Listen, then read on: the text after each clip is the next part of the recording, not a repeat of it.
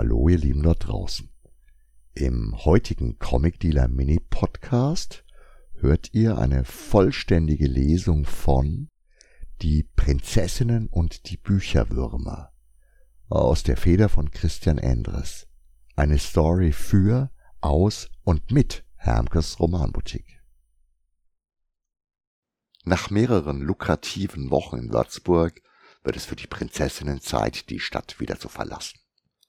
So läuft es immer bei Snavila inzwischen, obwohl sie erst vor ein paar Monaten ihr Leben als Königstochter im Schloss gegen dieses Dasein als umherziehende Söldnerin eingetauscht hat. Unter dem wachsamen Blick der Festung haben Navila, Aibi, Dekanra, Mev und Zinn einen Brückentroll erschlagen, ein Rudel Gruftgnome auf dem Friedhof ausgehoben, einen Werwolf am blutbesudelten Ufer des Mains zur Strecke gebracht und die Tochter eines Weinhändlers aus den Klauen einer Vampirbande befreit. Jetzt wollen die fünf ehemaligen Thronerbinnen nur noch die Bücher loswerden, mit denen der verarmte adelige Gruftbesitzer sie bezahlt hat. Und dann geht's zurück auf die Landstraße, den nächsten Monstern, Aufträgen, Mistkerlen und Abenteuern entgegen. Die Prinzessinnen reiten an der prunkvollen Residenz und dem blühenden Hofgarten vorbei. Navila gewöhnt sich allmählich daran, dass ihre schwer bewaffnete, mit Metall und Leder gerüstete Gruppe skeptische Blicke auf sich zieht, die sie geflissentlich ignorieren. Trotzdem würde sie hin und wieder am liebsten die Kapuze ihres neuen Hemds über ihr schief auf Kinnlänge abgeschnittenes Haar stülpen. Sie passieren ein großes, kunstvoll geschmiedetes Tor zwischen zwei Steinpfeilern und erreichen kurz darauf ein Viertel mit mehrstöckigen Geschäfts- und Mietshäusern. Da vorne müsste es sein, sagt Ivy, die Anführerin ihrer Schar, und streicht sich über die verfilzten roten Zöpfe.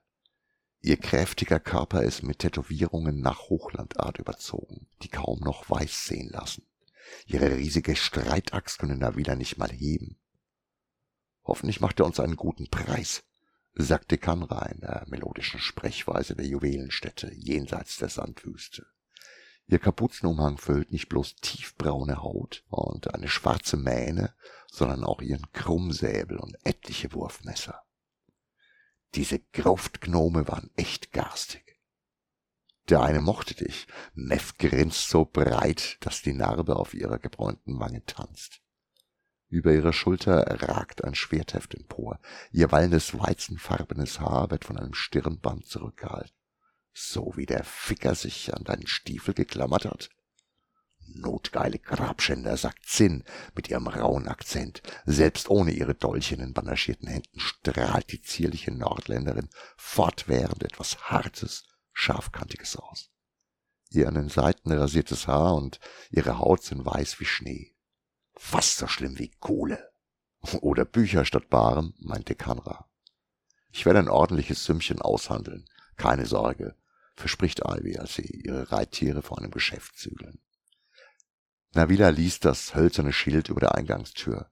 Hermkes besondere Bücher, Zauberfibeln, Bestiarien und so weiter. Vor dem Buchladen steht ein älterer Mann mit grauem Bart und wachen Augen.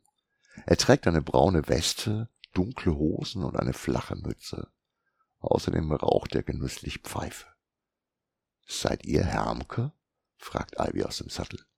Wir haben ein paar Bücher, die euch interessieren könnten. Der Händler bläst an den Rauchring. Hab nen ganzen Laden voll. Was soll ich mit noch mehr von den Dingern?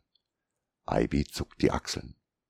Die gestochenen Monster, Runen und Muster auf ihrem restlichen Leib ergeben eine Karte ihrer Reisen. Die Tintenzeichnungen auf ihren Schultern allerdings weisen sie für jeden aus dem Hochland als Verbannte aus. Kein Problem, dann bieten wir sie wem anders an. Schönen Tag noch. Der Buchhändler seufzt schicksalsergeben. Da ihr nun eh schon mal hier seid, kann ich sie mir ja auch ansehen. Vielleicht ist ein brauchbarer Titel dabei. Ich gehe aber nicht davon aus. Und wenn doch, wird das Buch in schlechtem Zustand und kaum noch etwas wert sein. Ivy schnaubt und steigt als Erste ab. Zinn und Dekanra holen die Buchraritäten aus ihren Satteltaschen. Navilla findet es ironisch, dass die Bände genau wie sie in Leder gekleidet sind. Den Gedanken spricht sie lieber nicht aus. Sie muss genug Spott ertragen, weil sie bei der Enthauptung des Werwolfs durch Ivy mal wieder gekotzt hat. Hermke klemmt seine Pfeife zwischen die Zähne und begutachtet die Bücher mit kritischer Kennermiene. Hm, Bollhöfeners fantastisches Bestiarium. Hab ich lange nicht gesehen, sagte Matt zu sich selbst. Ist sogar die Erstauflage mit den Illustrationen von Baga. Und was haben wir denn da? Ilmars Katalog der magischen Meisterwerke. Die beste Bibliografie der zauberischen Literatur dieses Zeitalters. Schade, dass jemand darin rumgekritzelt hat. Das nächste Exemplar erkennt Hermke ebenfalls auf Anhieb. Kriegras Aufzeichnungen einer Hexe. Signiert. Hm. Der letzte Band, den Zinnim reicht, lässt den Buchhändler bedauernd den Kopf schütteln. Pols Handbuch der Dämonen und Plagegeister. Nicht uninteressant für Einsteiger auf diesem Gebiet, aber jemand hat vor kurzem Wein darauf geschüttet. Schuldig, sagt Mev grinsen und schulterzuckend. Die Bedienung an dem Abend war etwas ungestüm. Ihr habt dieses Buch mit in den Schankraum einer Taverne genommen? fragt Hermke entgeistert. Mev lächelt arglos. Also bitte, ich hab die Schankmaid und den Wein mit auf mein Zimmer genommen und erst dort beides vermischt. Ivy wirft Mev einen finsteren Blick zu. Wie viel gebt ihr uns für die Bände? möchte sie von Hermke wissen. Wer hat gesagt, dass ich die Bücher überhaupt nehme? Ivy will etwas erwidern, wird jedoch von erschrockenen Schreien und lauten Krachen aus dem Laden unterbrochen. Zwei Männer stürzen durch die Türe nach draußen. Die Prinzessinnen ziehen ihre Waffen. Nabilas Schwertlanze fühlt sich mittlerweile wohltuend vertraut in ihren nicht mehr ganz so zarten Händen an.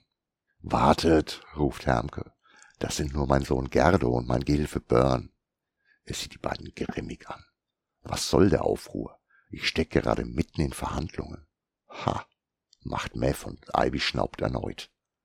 Wir haben ihn gesehen, erklärt Gerdo aufgeregt. Es ist wirklich ein Bücherwurm, Vater.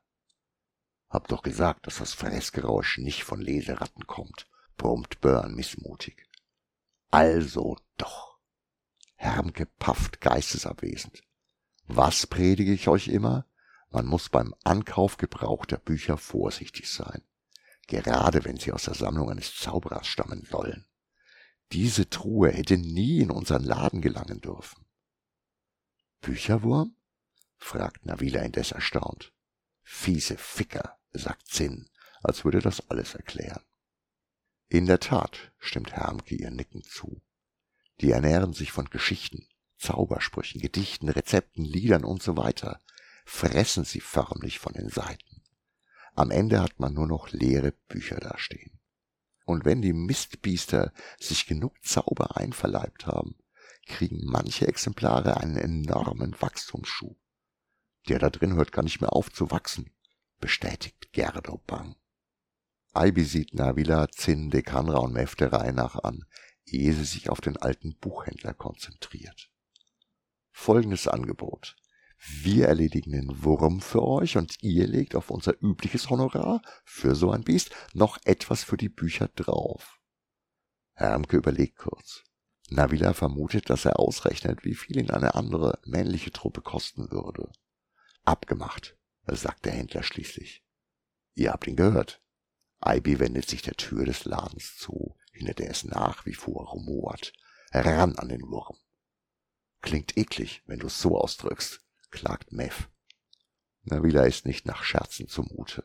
Vor der Konfrontation mit einem Ungeheuer ist sie als Söldnerin in Ausbildung und auf Probe jedes Mal noch ziemlich nervös. Dennoch folgt sie den anderen ohne zu zögern in die Buchhandlung, umfasst den langen, metallenen Schaft ihrer Schwertlanze fest. Der düstere Laden besteht aus einer kleinen Theke direkt am Eingang und einem regalgesäumten Mittelgang, von dem aus rechts vier Räume abgehen. Hinten gibt es noch eine kleine Schreibstube. Es riecht nach Leder, Pergament, Leim und Pfeifentabak. Unter anderen Umständen hätte Navila, deren Familie eine hübsche Schlossbibliothek gehabt hat, nur Augen für die vielen Bücher, Folianten, Karten und Schriftrollen. So aber wird ihre gesamte Aufmerksamkeit von dem pissgelben Bücherwurm in Anspruch genommen, der sich mitten im Laden windet nur unwesentlich kürzer als ihre Lanze, doppelt so dick wie Ivys Oberarm, mehr Schlange als Drache, keine Flügel, kein Feuer, dafür nadelspitze Zähne und ein peitschender Schwanz. Pass auf die Zähne auf, warnt Ivy sie unnötigerweise. Und den dicken Schwanz, erklärt Meth feixend. Der Kampf in dem engen Geschäft tobt kurz, aber heftig. Regale werden umgeworfen, Bücher ergießen sich auf den Boden, das Geräusch von reißendem Papier erfüllt die staubige Luft. Drachenschuppen und Buchseiten segeln durch den Laden. Der Wurm schnappt und faucht. Ivy brüllt Befehle und schwingt die Axt. Meths Schwert und Dekanras Säbel blitzen auf. Zinn und ihre Dolche scheinen überall zugleich zu sein. Auch Navila hackt und stößt, so wie sich eine Gelegenheit dazu ergibt. Am Ende schlitzt Dekanra den Bücherwurm auf. Navila ist zufrieden mit sich. Sie hat ein paar gute Treffer gelandet, findet sie. Mev legt ihr einen Arm um die Schultern. Nicht schlecht, Süße. Zinn und Ivy stoßen die Fäuste aneinander. Dekanra betrachtet ihren versifften Säbel. Der alte Hermke teilt ihre Siegesstimmung keineswegs. Als er und die beiden jüngeren Männer in die Buchhandlung kommen, hört Navila die drei fluchen, jammern und stöhnen. Navila blickt sich um. Nach dem Kampf sieht das Chaos, in dem der reglose, halb von Büchern bedeckte Wurm ausblutet, noch übler aus. Kaputte Bände, gesplittertes Holz, grüner, ungeheuer Schmodder. Eine Wand hat sogar ein Loch, wie Navila nun auffällt. Ich sollte die Stadtwache rufen, ereifert sich Hermke. Ihr habt meinen Laden verwüstet. All die kostbaren Bücher, 42 Jahre betreibe ich dieses Geschäft und nie zuvor hat es hier so ausgesehen. Dabei hatten wir Zauberbücher im Angebot, die zur Sicherheit in Ketten gelegt werden mussten. Ihr seid ja schlimmer als jeder Bücherwurm. Ivys Gesichtsausdruck verdüstert sich. Wo gehobelt wird, da fallen Späne. Hermke schüttelt verärgert den Kopf und droht ihr mit dem Zeigefinger. Glaubt nicht, dass ihr von mir auch nur eine Münze seht, und eure Bücher behalte ich als Entschädigung. Es bekommt den Leuten meistens schlecht, wenn sie eine Abmachung mit uns brechen. Was wollt ihr tun? fragt Gerdo hämisch. Eine Flöte spielen und alle Bücher in den Fluss führen? Dann würden sich die Damen wenigstens mal waschen, ätzt Börn und rümpft die Nase. Ich schneid gleich eure Flöten ab knurrt Zinn. Gerda und Börn treten einen Schritt zurück. Ivys Blick ist auf Hermke gerichtet. Euer Laden könnte bei Nichtbegleichung unseres Honorars noch mehr Schaden nehmen.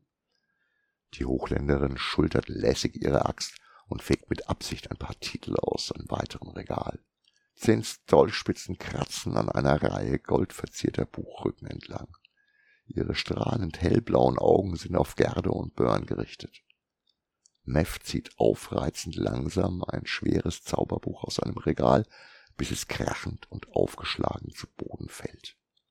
Dekanras Blick wandert vielsagend zwischen einer aufgehängten alten Landkarte und den Wurfmessern in ihren fingerlosen Handschuhen hin und her. Navila will eigentlich keine Bücher zerstören, tut jedoch zumindest so, als würde sie ihre Waffe gleich mit der Spitze nach unten auf einen Stapel Gedichtbände stellen. Hermke gibt sich geschlagen. Missmutig saugt er an seiner Pfeife und geht zum Tresen, um eine Geldkassette darunter hervorzuholen. Als die Prinzessinnen wenig später zurück Richtung Residenz reiten, fragt Aibina Villa, ob sie die Lektion von Würzburg verstanden hat.